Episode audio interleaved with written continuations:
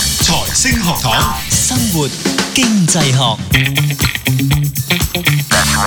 生活經濟學又一個星期又嚟到新嘅一集啊！咁啊，繼續有我哋三個喺度，包括有我蔡展輝、Doctor Fred 同埋 Cato，大家好。大家好，大家好， Doctor Fred，我哋上次咧就講咗，即係其實啊睇到當中有裏面有呢個數據啦，睇到喺呢個美國方面咧，由一九七零年啊去到時至今日，差唔多接近半世紀啦。嗯咁啊睇到當中裏面咧，佢研究咧就睇到誒喺呢個就業市場，如果持有學位同冇持有學位個講緊薪酬啊個回報咧，係真係爭好遠。冇錯嚇所以上一次 c a r 就話突然間點樣話，好好有好希望 positive 啊，係有希返望啦。人生有翻 陽佢佢好光，擔心啊，即係枉讀咗四 年，唔係呢我代嗰啲讀緊嘅 都人，好擔心啊。係係嘛聽到咁突然之間就諗埋一邊咁，唔係幾好係嘅。啊，原來都有分別嘅係係咁樣啊。跟住督埋佢先，咁樣係啦係嘛，督埋佢先。係啊，所以咧，誒，我哋上一次咧就喺呢個角度咧去話誒側面去睇啦，OK，係就係話咧嗰個就業市場裏面嘅數據其實反映到咧學位咧係嗯仍然係有用嘅、有價值嘅學咁樣樣位有價嘅，係啦，就唔會好似有某啲人之前所講話，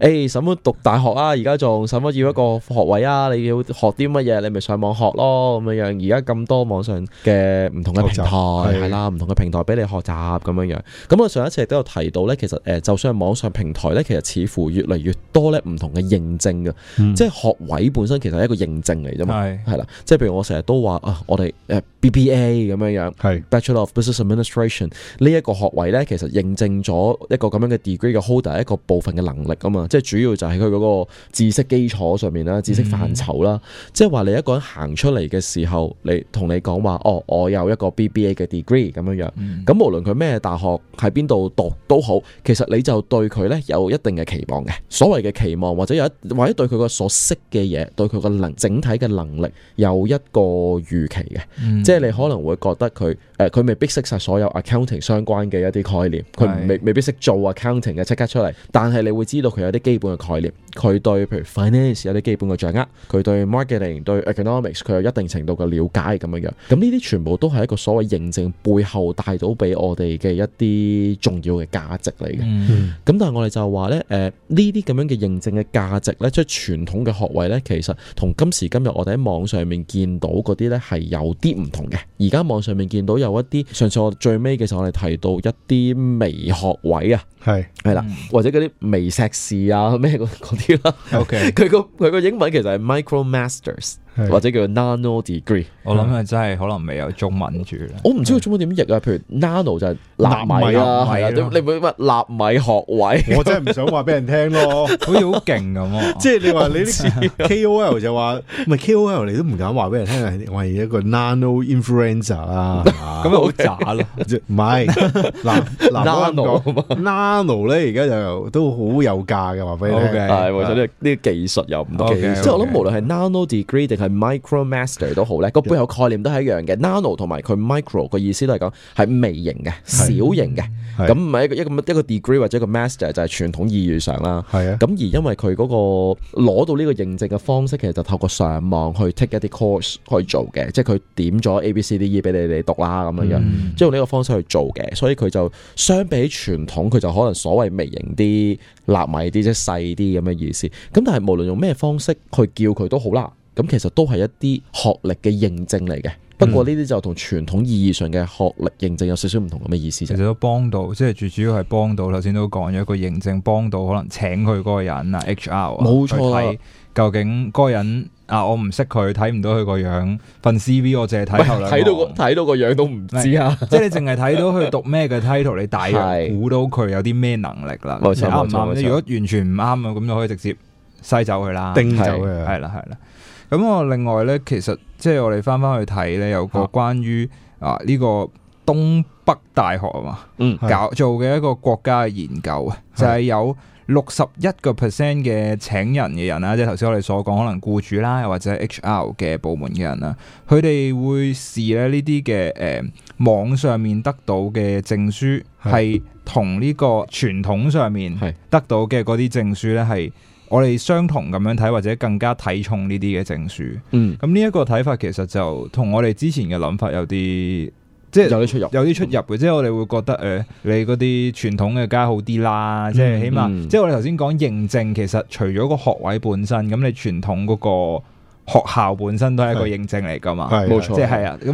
你你唔同學校班出嚟嘅同一個學位，其實已經係另外一種認證嚟。睇到你個學校就估到，即係會有一啲期望期望嗯喺裏邊咯。可能係咯，咁咁我哋睇翻，咦咁點解佢會會覺得喂我仲睇睇重佢咧？係咯，嗯個原因就係話佢慢慢咧，逐年逐年啲僱主咧就睇重呢、一個誒、呃、網上面得到嘅頭先所講嘅微型學位啊之類嘅嘢啦。嗯係，嘅原因就係因為佢哋嘅經驗好咗，嗯即係代表佢之前請咗呢個嘅時候，可能第一個嘅時候係估估下嘅，嗯，OK，誒呢個得唔得㗎？係咩未微型 試過，咩微型學位係咪呃我㗎？咁冇樣聽冇聽過，聽都冇， 即係你你好好老實講，作為僱主，你真係可能會咁諗協。協地嘅，係係啦，咁你有第一個，然後慢慢即係可能有一段時間啦，係咁咁越嚟越多咁樣嘅人，你發現咦原來呢班人係真係有嗰個能力嘅喎，嗯原來嗰個學位真係有嗰個認證嘅能力嘅喎係，咁佢就慢慢就相信呢一樣嘢嘅效果。哦我諗個情況就好似你有一間新嘅大學咁樣咯， ，OK，係啦， OK，咁我未啱請啱過咁樣第一屆畢業嗰啲，係啦，咁唔知噶嘛，可能係咁，但係都係即係經過試過幾年啊，咁樣請咗幾個學生冇乜啊分，別喎，仲幾好添喎，係啦，口誒唔錯喎，即係佢係口畢業生口碑唔錯喎，係咁其實就調翻轉就係認證咗間學校咯。係啊，係係啦，係咁所以將來嘅學生嗰個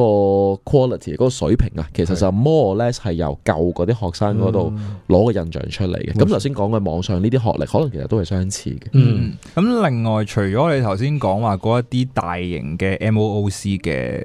嘅平台啦，嗯嗯佢、有呢啲嘅微型學位之外呢，而係家呢仲有一啲大學呢，係，就加入呢個市場啊喎。我打埋入去，係係啦啊，包括呢個亞利桑那州嘅大學啦、係密芝根大學啦係、哈佛大學啦，哇咁係佢哋都會嘗試去進入呢個市場呢，就係佢哋提供呢啲嘅網上嘅課程啊。即係點啊？即係佢佢再原先嗰啲再加入，一定係開啲新嘅課程，係專門做 online 咧，專門做 online，專門做 online，專門做 online，或者佢將某部分嘅課程就頭先所講就擺上去 MOOC，哦，係啦。咁但係誒、呃我哋陣間都會同大家講多啲嘅，就係佢擺咗上去 MOOC 嗰啲課程呢，其實以前嘅做法呢，就係、我有一科譬如特別 popular 嘅，係多人中意係啊嗯嘅，咁我就將佢擺上去 MOOC 啦。 Harvard 好多啦，係啦，其實好多嘅。咁呢，但係個問題就係、你除咗擺上去之外呢，我哋頭先咪提過啲網上嗰啲咩微學位啊， 係即係嗰啲嘅，啲納米學位係啊，納米學位啊嗰啲係嘅。咁其實嗰個情況呢都有相似嘅，哦即係幻想嘅情況就係、誒，你都係喺譬如哈佛大學讀嘅，咁但係就係哈佛 online online，係啦，咁你咪就呃哈讀十隻啊好哈驚啊佛，喎呢啲。